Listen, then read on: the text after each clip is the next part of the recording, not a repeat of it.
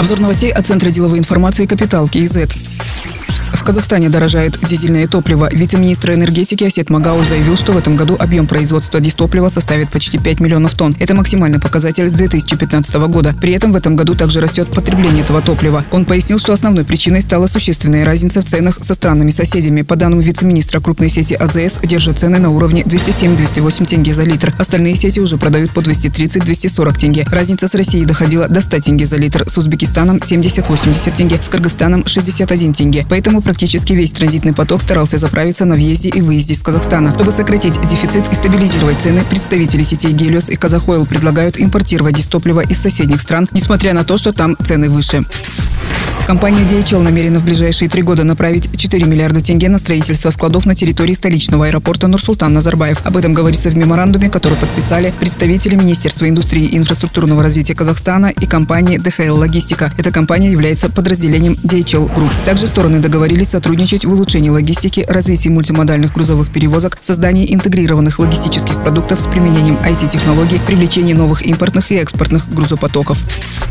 Национальный банк выпускает в обращение коллекционные монеты к 175-летию Жамбыла. Номинал монет 100 тенге, тираж 15 тысяч штук. Изготовлены из сплава Мельхиор. Информация о дате продажи монет будет дополнительно размещена на официальном сайте Нацбанка. Нацбанки пояснили, что монеты предназначены для продажи по коллекционной стоимости. Они обязательны к приему по их нарицательной стоимости на всей территории Казахстана по всем видам платежей, а также для зачисления на банковские счета, для перевода, размена и обмена во всех банках страны. Коллекционные монеты изготовлены на казахстанском монетном дворе. Департамент государственных доходов по Мангостауской области возглавил Серик Манзоров. В разные годы он работал в Акиматах Алмалинского и Бустандыкского районов Алматы, был заместителем начальника управления предпринимательства и промышленности Акимата Алматы, заместителем начальников управления налогового департамента по Турксибскому, затем Медеускому району Алматы. Также занимал должность заместителя Акима Бустандыкского района Алматы. С 2015 года работал в структурах управления государственных доходов столицы и в комитете госдоходов. Отметим, его отец Багдад Манзоров был Акимом Алатауского района Алматы и заместителем Акима Алматинской области.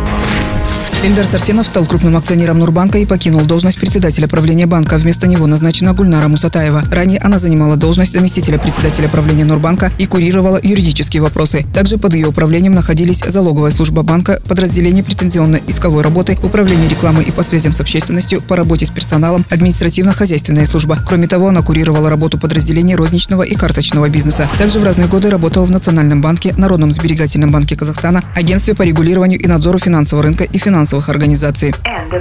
Другие новости об экономике, финансах и бизнес-истории казахстанцев читайте на Капитал Киезет.